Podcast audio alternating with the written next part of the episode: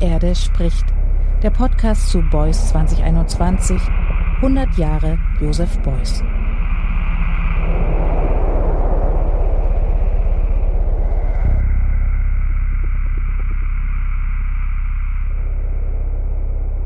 Auf der legendären Documenta 5 in Kassel 1972 war von Josef Beuys kein Kunstwerk im herkömmlichen Sinne zu sehen. Stattdessen richtete er ein Büro der Organisation für direkte Demokratie durch Volksabstimmung ein. Anstatt über Kunst im engeren Sinne zu reden, diskutierte Beuys nun während der 100 Dokumentartage mit den Besuchern über Sinn, Zweck und Möglichkeiten der Verwirklichung direkter Demokratie. Diese eigentümliche Verbindung von Kunst und Politik war aus Beuys Sicht durchaus folgerichtig. Denn wenn jeder Mensch, wie es sein erweiterter Kunstbegriff sagt, Kraft seiner Kreativität ein Künstler ist, dann ist auch die Gestaltung von Gesellschaft und Politik ein künstlerischer Akt. Der Schritt zur Kunst als Aktion ist von diesem Standpunkt aus nicht mehr groß. Dementsprechend wurde Beuys öffentlich aktiv und verlegte seine künstlerische Praxis aus dem Atelier in das soziale Miteinander. In den ohnehin politisch turbulenten 70er Jahren, so scheint es, passte diese Haltung durchaus ins Bild. Aber wie steht es heute mit der politischen Kunst? Entsteht in unserer ebenfalls politisch aufgeheizten Zeit eine neue Lücke für sie? Und damit herzlich willkommen zu einer neuen Folge von die Erde spricht, dem Podcast zu Beuys 2021 100 Jahre Josef Beuys. Ich bin Annegret Richter und ich freue mich sehr, dass Sie wieder zuhören. Über die Frage, wo und wie in unserer heutigen Zeit politisches Theater und politische Kunst agieren können und vielleicht auch müssen, darüber unterhalten sich in dieser Episode Robo Schwarz, Michael Worecki und Florian Malzacher. Robo Schwarz ist slowakischer Maler, Performer, Übersetzer, Autor und Kurator. 2013 entwickelte er das Konzept eines langfristigen Lecture Art Projekts. Teil dieses Projekts sind Vorträge, Diskussionen, Seminare, Workshops, gastronomische Veranstaltungen und Performances, die darauf abzielen, das Thema zeitgenössische Kunst in einem breiteren sozialen und ökologischen Kontext zu vermitteln.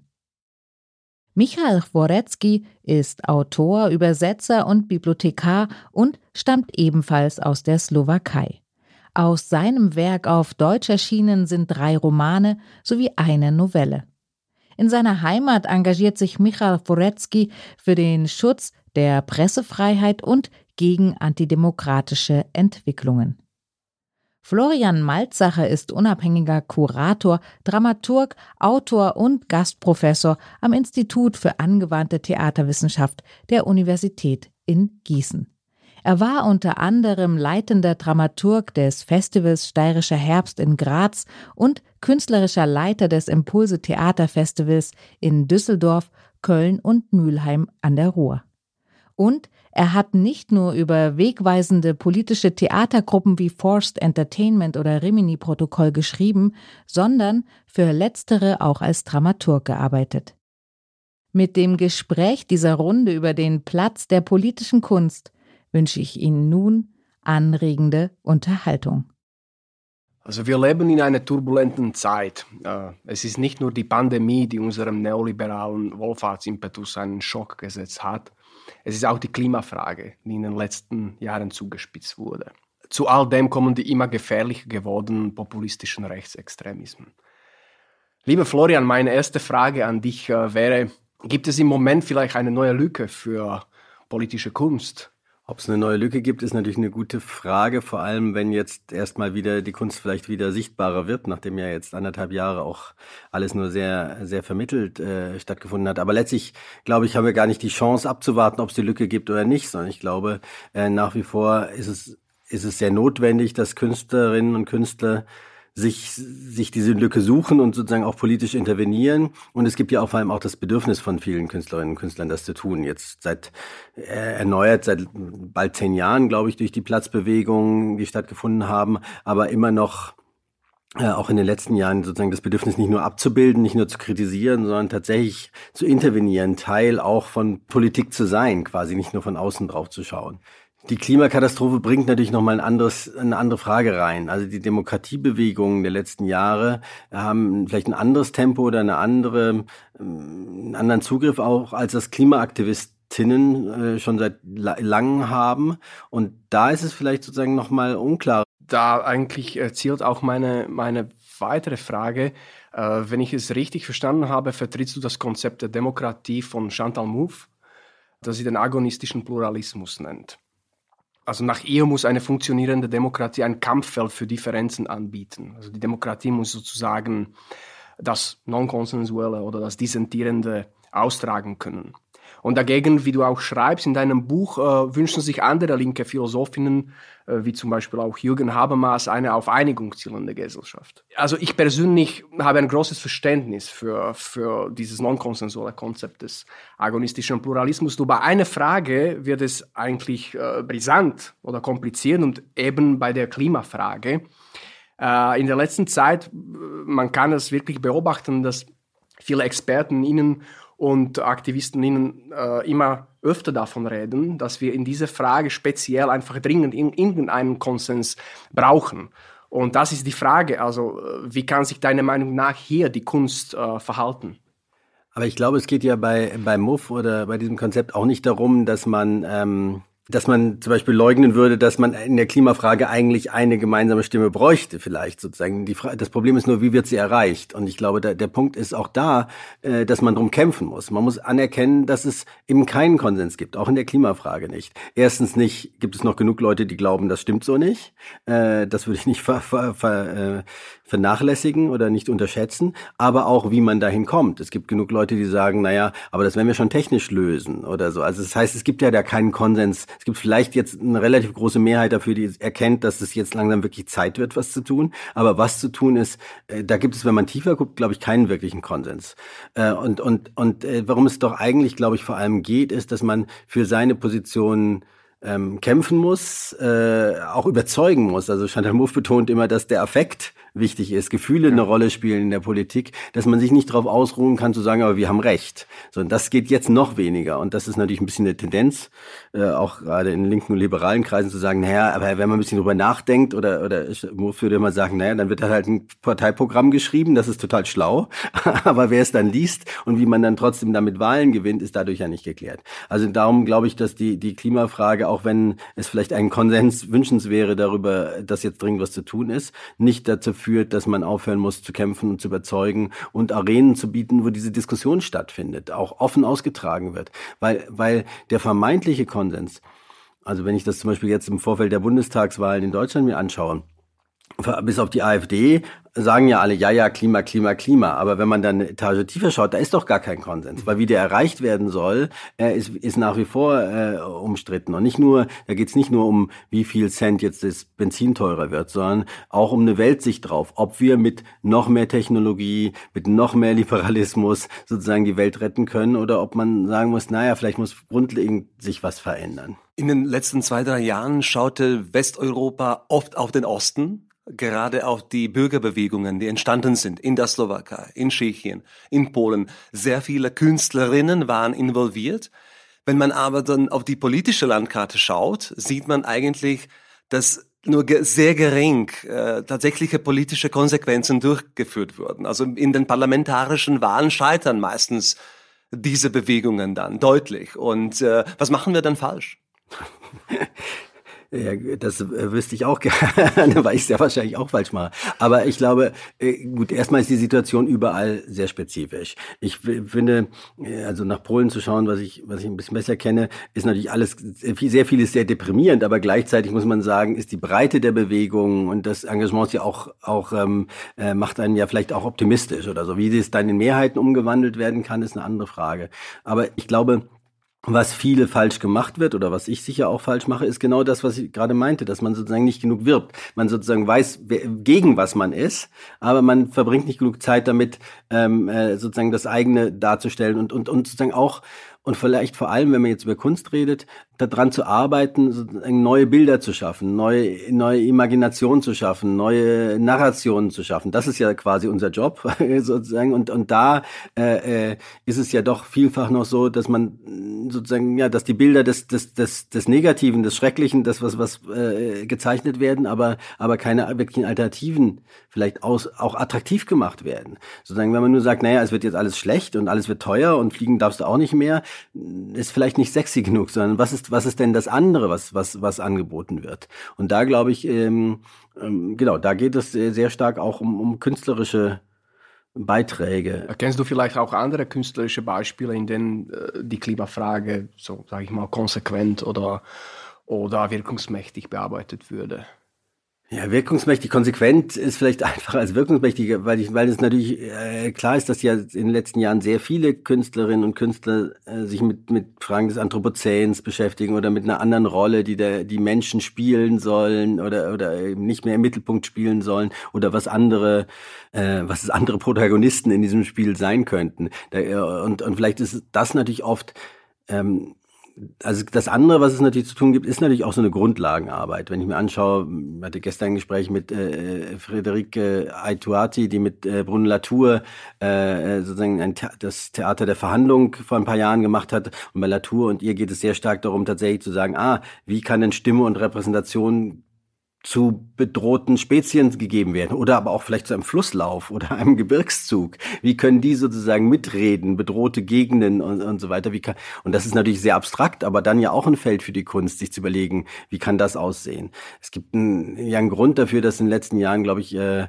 äh, progressive Science-Fiction-Autorinnen ja oft auch äh, plötzlich wieder ins Blick, äh, Bild gekommen sind, wo man sagt, ah, es geht um Worldbuilding, nicht nur darum, sozusagen Dystopien zu zeigen, sondern tatsächlich Dinge, die man sich vielleicht noch gar nicht vorstellen kann, wie, wie auch Menschen in anders äh, im, im, im Zusammenspiel mit anderen, mit anderen Protagonistinnen äh, umgehen könnten. Das ist vielleicht jetzt nicht gerade das, was sofort extrem leicht kommunizierbar ist. Also das, darum ist das vielleicht ein anderes Feld, ähm, auf, der, äh, auf der Ebene zu arbeiten aber, aber ja auch ein notwendiges, weil es vielleicht wirklich nicht damit getan ist zu sagen, Benzin wird jetzt 15 Cent teurer oder 30 Cent oder 2 Euro oder so. Und das löst das Problem ja noch nicht. Was war das für ein Gefühl für dich, nach so vielen Monaten ohne Theater wieder im Zuschauerraum zu sitzen? Äh, ich saß noch nicht bisher. Ich, morgen gehe ich zum ersten Mal, bin ich zum ersten Mal wieder im Theater. Oder ich saß einmal im Januar in ein, ganz alleine im Theater bei einer äh, Premiere, die, die nur noch eine Generalprobe sein durfte.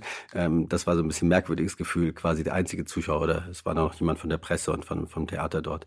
Insofern weiß ich es noch, noch nicht so ganz. Ähm, ich glaube sicher erst mal ein bisschen merkwürdig, man muss sich erst wieder dran gewöhnen und gleichzeitig habe ich das Gefühl, ja, vieles wird auch relativ schnell, vielleicht zu schnell zurückzukommen. Also ich weiß nicht, ob man ähm, es gibt ja die, die These, dass auch sozusagen nach der spanischen Grippe oder so quasi, äh, die ist ja komplett vergessen, so mehr oder weniger. Also es hat keine ja. im, im, kollektiven Bewusstsein keine wirkliche Spur hinterlassen. Mehr Leute gestorben als im Ersten Weltkrieg, glaube ja. ich, aber es gibt keine, ja. keine Bilder dafür, keine Erinnerung und, und ähm, Jetzt wäre ja vielleicht genau die Frage, so ich beantworte die Frage nicht so richtig, aber weil ich ja wie gesagt noch nicht wieder im Theater war, aber wie man eher nicht dazu kommt, dass man sofort wieder sagt, super, und jetzt äh, gucken wir noch halbes Publikum, ganzes Publikum und ich fliege ja ähm, auch schon wieder durch die Gegend und so weiter, sondern, sondern wie man in Verbindung mit der Klimakatastrophe vielleicht auch, auch, auch das nochmal äh, verändern wird. Aber, aber was ich glaube, um den Schlenker wieder zu einem konkreten Erlebnis im Theater zu kriegen, glaube schon, was auch diese anderthalb Jahre gezeigt haben,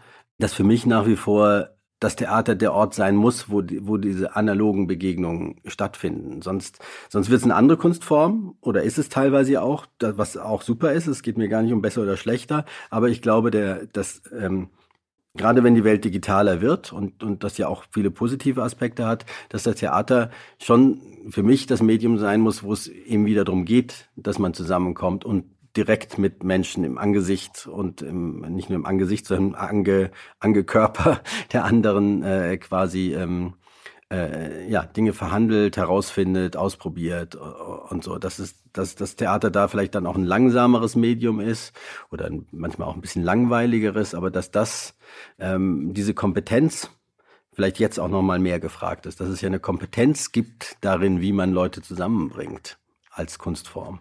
Äh, Matthias Lilienthal hat sich vor kurzem in einer Diskussion geäußert, dass die soziale Plastik und das Diktum jeder Mensch ist ein Künstler in der letzten Zeit ziemlich obsolet geworden sind. Also in, äh, nicht zuletzt auch deswegen, weil sie bei vielen künstlerischen Positionen omnipräsent und gewissermaßen auch instant vorhanden sind.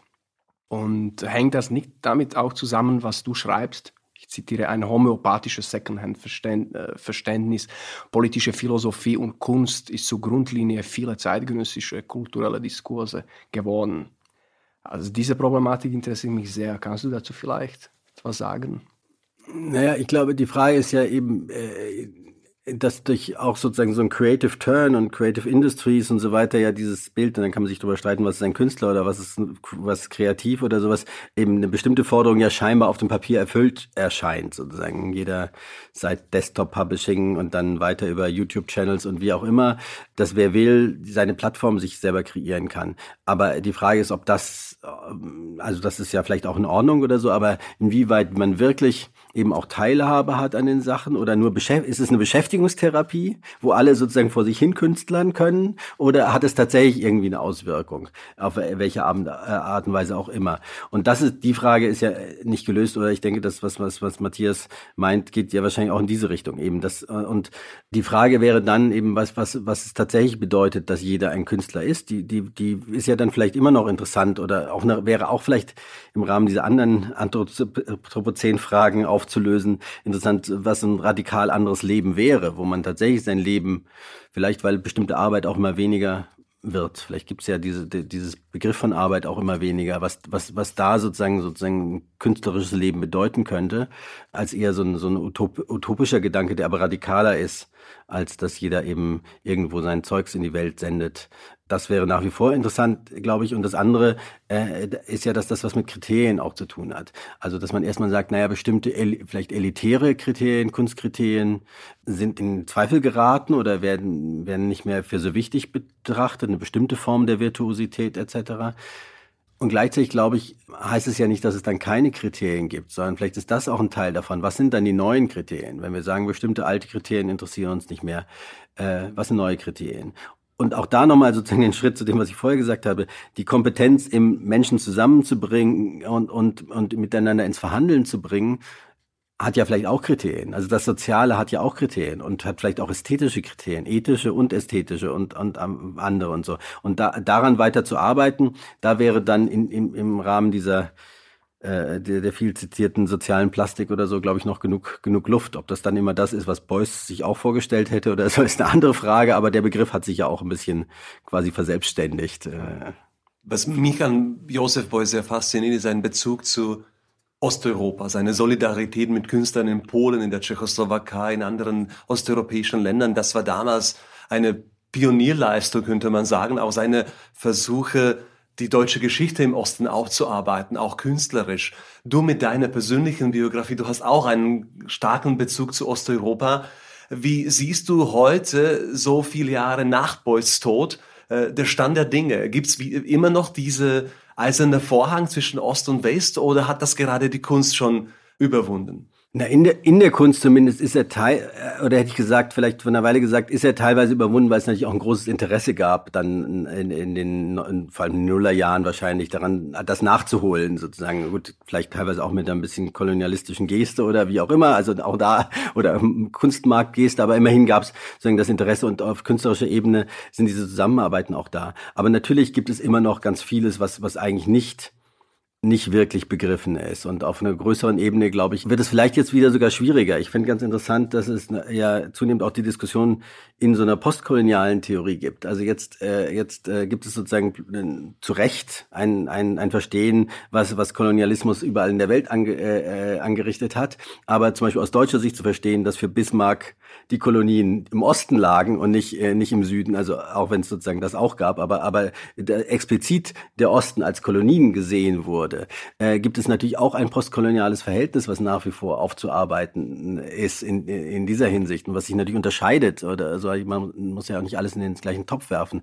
Aber, aber da finde ich äh, wichtig, dass ähm, sozusagen auch da weiterhin mit Interesse dran geguckt wird, was sind diese Verbindungslinien, was sind die, die politischen, historischen Verbindungslinien, aber auch was das Lernen angeht. Und ich habe das Gefühl, äh, ja, je weiter man nach Osten gibt, geht, desto weniger und dann vielleicht auch aus Europa raus, desto weniger Wissen gibt es. Und da, da ist noch äh, völliges un, unbekanntes Land für die meisten, auch für mich großenteils oder so. Also darum finde ich, das ist schon auch wichtig, dass, dass, dass, dass dieses Interesse nicht aufhört oder nur in so einer, jetzt wenn, sind ja eh alle Europa oder sowas sich auflöst. Also auch das Wissen um, um Kunstgeschichte oder Geschichte insgesamt in Osteuropa ist, glaube ich, noch ziemlich, ziemlich gering, auch bei mir.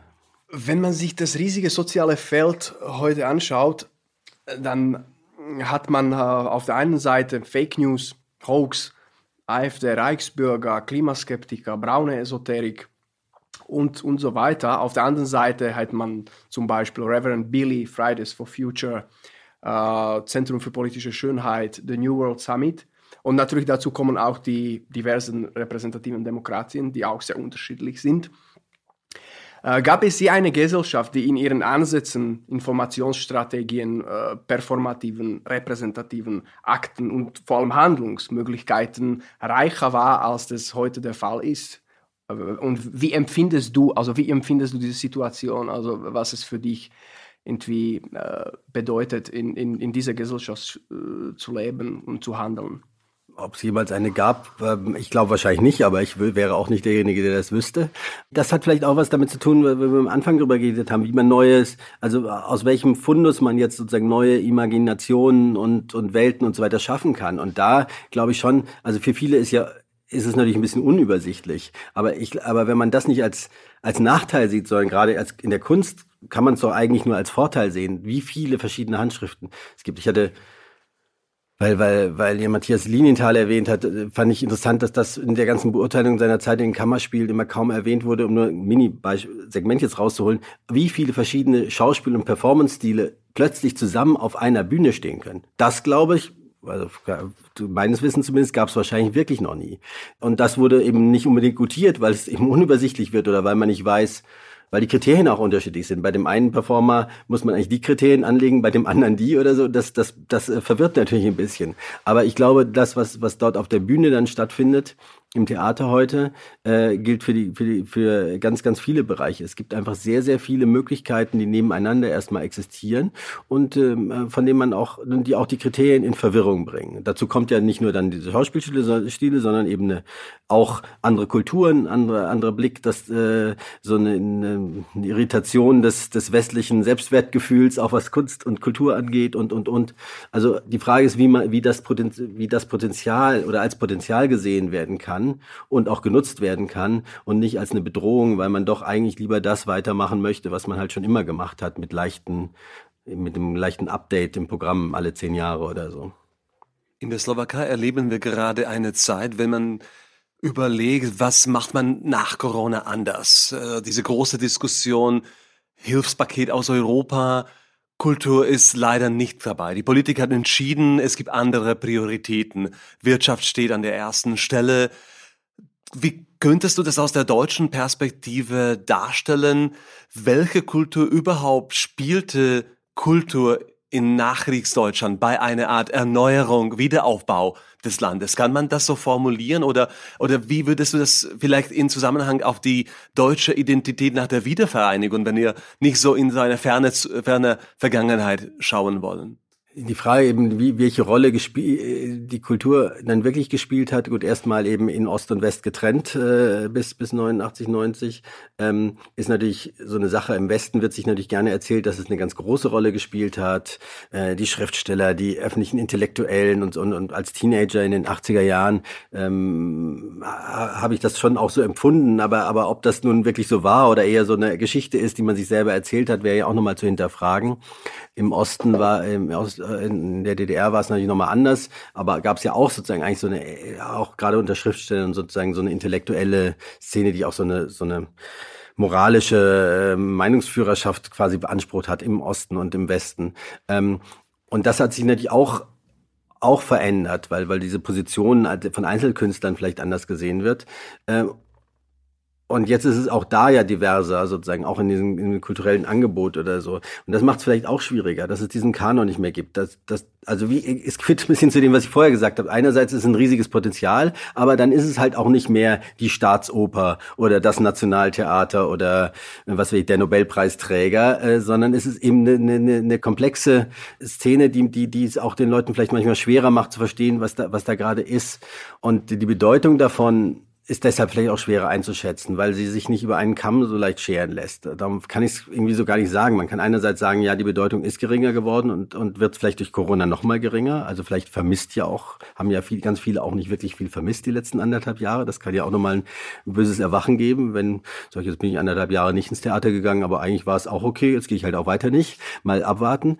Aber, aber auf der anderen Seite, gibt es ja viele kleinere Praxen und Leute sind, gehen dann eben in sehr unterschiedliche kleine Theater oder Konzerte und so weiter. Das ist sozusagen, ich finde es schwerer messbar. Also auch die Grenzen zwischen Kunst und Kultur im Allgemeinen und Kreativität und wieder anderen Bereichen ist vielleicht auch, auch, auch schwerer äh, nachvollziehbar. Und, und das ist ja auch ein Reiz davon, dass man einfach weniger sagen kann, wenn es ich, ja, ich finde, insofern drücke ich mich da ein bisschen davor, weil ich, ich finde es extrem schwer einzuschätzen, weil ja immer die Frage wäre, von welcher Kunst und welcher Kultur man dann redet auch. Äh, Juliane Rebentisch hat sich geäußert, dass sie damit nicht einverstanden ist, wenn gesagt wird, dass äh, die Kunst Wissen produziert. Und ein Kapitel in deinem Buch trägt den Titel Wissen versammeln. Und äh, meine Frage wäre, also kann, kann die Kunst überhaupt Wissen produzieren oder oder versammeln? Naja, ich, also ich werde mich da auf keine Diskussion mit Juliane Rebentisch einlassen, weil ich auch sozusagen das, das theoretische Handwerkszeug dazu nicht habe. Ich habe vielleicht einen, einen pragmatischeren Begriff von Wissen und einen weniger ähm, äh, differenzierten. Und ich glaube schon, äh, es gibt ja sehr unterschiedliche Wissen. Ich glaube, natürlich kann eine soziale Situation kann körperliches Wissen produzieren, würde ich sagen. Und, und dann können die sozialen äh, äh, Anordnungen, die das Theater produziert, auch zum Beispiel allein dadurch ein, ein bestimmtes, zum Beispiel ein Körperwissen produzieren oder ein, äh, sie können äh, ein, die Grundlage für Wissen schaffen, indem sie Dinge neu verknüpfen und so weiter. Also äh, insofern äh, glaube ich, das, also mit meinem Wissensbegriff ist es relativ offensichtlich und auch gar nicht besonders originell davon auszugehen, dass Kunst Wissen produziert. Aber der Begriff ist natürlich ein bisschen anders. Aber ich glaube, äh, was ich interessant finde, ist, ähm, ist in diesem, in diesem Kapitel Wissen versammeln geht es ja auch darum, dass die Kunst nicht nur dieses Wissen unbedingt produziert, sondern dass sie Räume schafft und Dramaturgien und ähm, Herangehensweisen und so weiter, wie Wissen anders erfahren werden kann. Also das, das äh, ein Beispiel wäre Hannah Hurzigs äh, äh, Schwarzmarkt für nützliches Wissen und Nichtwissen, wo die durch die Art des Engagements, das Timing, die Inszenierung des Ganzen, glaube ich, etwas anderes passiert, als dass man nur exakt das Wissen bekommt, was man hier vermittelt bekommt. Und darum auch in der, es gibt natürlich gut Lecture-Performances oder sind ein bisschen ausgelutschtes Genre geworden in den letzten Jahren, aber, aber in den Höhepunkten von, zum Beispiel von Lecture-Performances ging es ja auch darum, dass bestimmte Art des Vortragens, der räumlichen Situation, die man schafft, der, der, der Dauer etc., ein anderes Wissen, eine andere Wissensvermittlung äh, schaffen können, als das vielleicht anders möglich wäre. Und, und na gut, das ist äh, ja quasi schon banal, aber das, das gibt es natürlich und das wäre für mich auch Wissensproduktion. Du warst ja bei vielen Theaterfestivals, du bist ja ein Mensch, der nicht nur deutschsprachiges Theater sehr gut kennt, sondern auch europäisches Theater gesamt.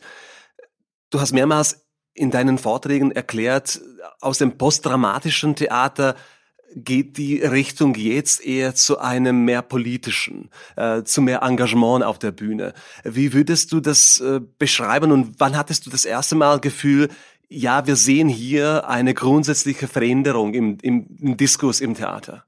Naja, ich kann das im Prinzip kann ich äh, autobiografisch beschreiben. Also für mich gab es gibt sozusagen verschiedene Brüche, wie für andere ja auch, wo sich plötzlich meine eigenen Kriterien nochmal anders sortiert haben, was manchmal ein bisschen anstrengend oder irritierend ist, aber ja auch ähm, äh, super, wenn das passiert. Also für mich war, als ich zum Studieren nach Gießen kam, äh, in den 90er Jahren war das sozusagen für mich der Bruch, wo, den, wo ich den Bruch zum Posttraumatischen hin selbst erfahren habe. Und es war im Prinzip fast wie, eine, wie bei einer Gehirnwäsche. Sozusagen zwei Monate später konnte ich Dinge, die ich vorher gemocht habe, nicht mehr sehen und, und, äh, und mit der ganzen Besserwisserei und, und dem, dem Absolutheitsanspruch, die das dann hat, also so, so ein poststrukturalistisches Denken hat auch alles andere für mich ersetzt sozusagen. Das, also das war ein klarer Bruch zwischen vorher und nachher für mich. Und, und vielleicht nicht ganz so klar ein Bruch, aber doch eine Art Bruch gab es schon auch äh, um sozusagen so ungefähr vor zehn Jahren, äh, als ich das und das hat natürlich vorher angefangen und, und, und, und war jetzt nicht, lässt sich nicht auf einen, so sehr auf einen Moment fixieren. Aber als sich das Verhältnis zwischen Kunst und Politik nochmal sortiert hat, allein schon ganz pragmatisch, wenn man irgendwie also damals war ich beim Steirischen Herbst, wenn man dann mit Künstlern in Ägypten die getroffen hat, am Tahir Square, äh, während die Revolution drumherum äh, abging, äh, war es irgendwie ein bisschen sinnlos zu fragen, ah ja, aber können wir nicht die deutschsprachige Erstaufführung haben von deiner Aufführung? Ist irgendwie eine dumme Frage, also ist vielleicht sowieso eine dumme Frage, aber dort eine besonders dumme Frage. Das heißt, diese Frage von, von, von, von was, welche Rolle spielen Künstler und Kunst in solchen Situationen, hat sich da plötzlich nochmal, wie in der Geschichte ja immer wieder mal, anders gestellt. Und das hat, glaube ich, dann noch sozusagen nochmal auch eine, und parallel dazu gab es, glaube ich, in, bei bestimmten Trends des postdramatischen Theaters so eine Verselbstständigung, also die, die, die, die, wo die, wo die, das Bewusstsein, dass die Form selbstverständlich wichtig ist und nicht nur, nicht nur der Inhalt und auch die Form politisch wichtig ist, sich quasi äh, Übergewicht bekam und es nur noch um die Form ging und damit alles legitimiert wurde, was mich persönlich gelangweilt äh, hat oder so. Also es hat was damit zu tun, dass ich glaube, oder das ganz offensichtlich Antworten, die die Kunst gibt, wie alle anderen Antworten, die man wahrscheinlich gibt, keine, keine ewige Gültigkeit haben, sondern etwas, was genau das Richtige da war, ist halt vielleicht zehn Jahre nicht mehr das Richtige. Und, äh, und das Weitermachen alleine hilft nichts, sozusagen. Und, und das ist, glaube ich, passiert. Und dann sind junge Künstler äh, die quasi diesen, diesen, diesen Doppelschritt, den ich äh, biografisch gemacht habe, gar nicht gemacht haben, weil sie sozusagen später dann dazu kamen, sind natürlich ganz anders eingestiegen. Und dann hat man gesehen, dass es ein sehr großes Bedürfnis gerade bei jungen Künstlern gibt, äh, anders politisch zu agieren. Auch nochmal anders, also auch kollektives Arbeiten fing natürlich schon vorher an und ist natürlich auch ein Merkmal von, von vielem postdramatischen Theater. Aber auch das nochmal anders zu hinterfragen, wie arbeitet man denn zusammen? Was ist denn schon politisch in der Art und Weise, wie wir, wie wir Kunst herstellen? Und so, das hat da hat, glaube ich, nochmal sehr, sehr stark zugenommen. Und dann könnte man sagen, wieder zehn Jahre später nochmal ein neuer Schritt. Äh, na gut, das, das stimmt jetzt nicht ganz, weil der nicht früher anfing, aber, aber sozusagen das Bewusstsein, dass plötzlich sozusagen auch nochmal postkoloniale Theorien und so weiter stärker reinbringen und, und auch äh, nicht nur Theorien, sondern vor allem auch postkoloniale Politiken stärker reinbrechen und nochmal Dinge, Identitätsfragen anders stellen und so weiter, mischt das gerade natürlich nochmal wieder auf. Und da, da sind wir ja gerade mittendrin, da, da kann man ja noch gar keinen Überblick äh, drüber haben.